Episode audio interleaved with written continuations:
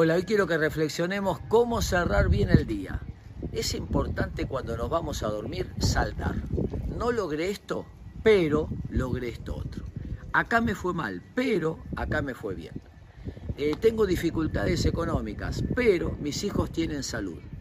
Eh, no logré eh, la meta que tenía en este día, pero tengo el techo donde dormir, saldar, porque al dormir desde la capacidad de aceptación, de que no logramos cosas, pero sí logramos otras, nos va a dar fuerzas para levantarnos e ir al otro día por lo que nos falta. Espero que les sirva.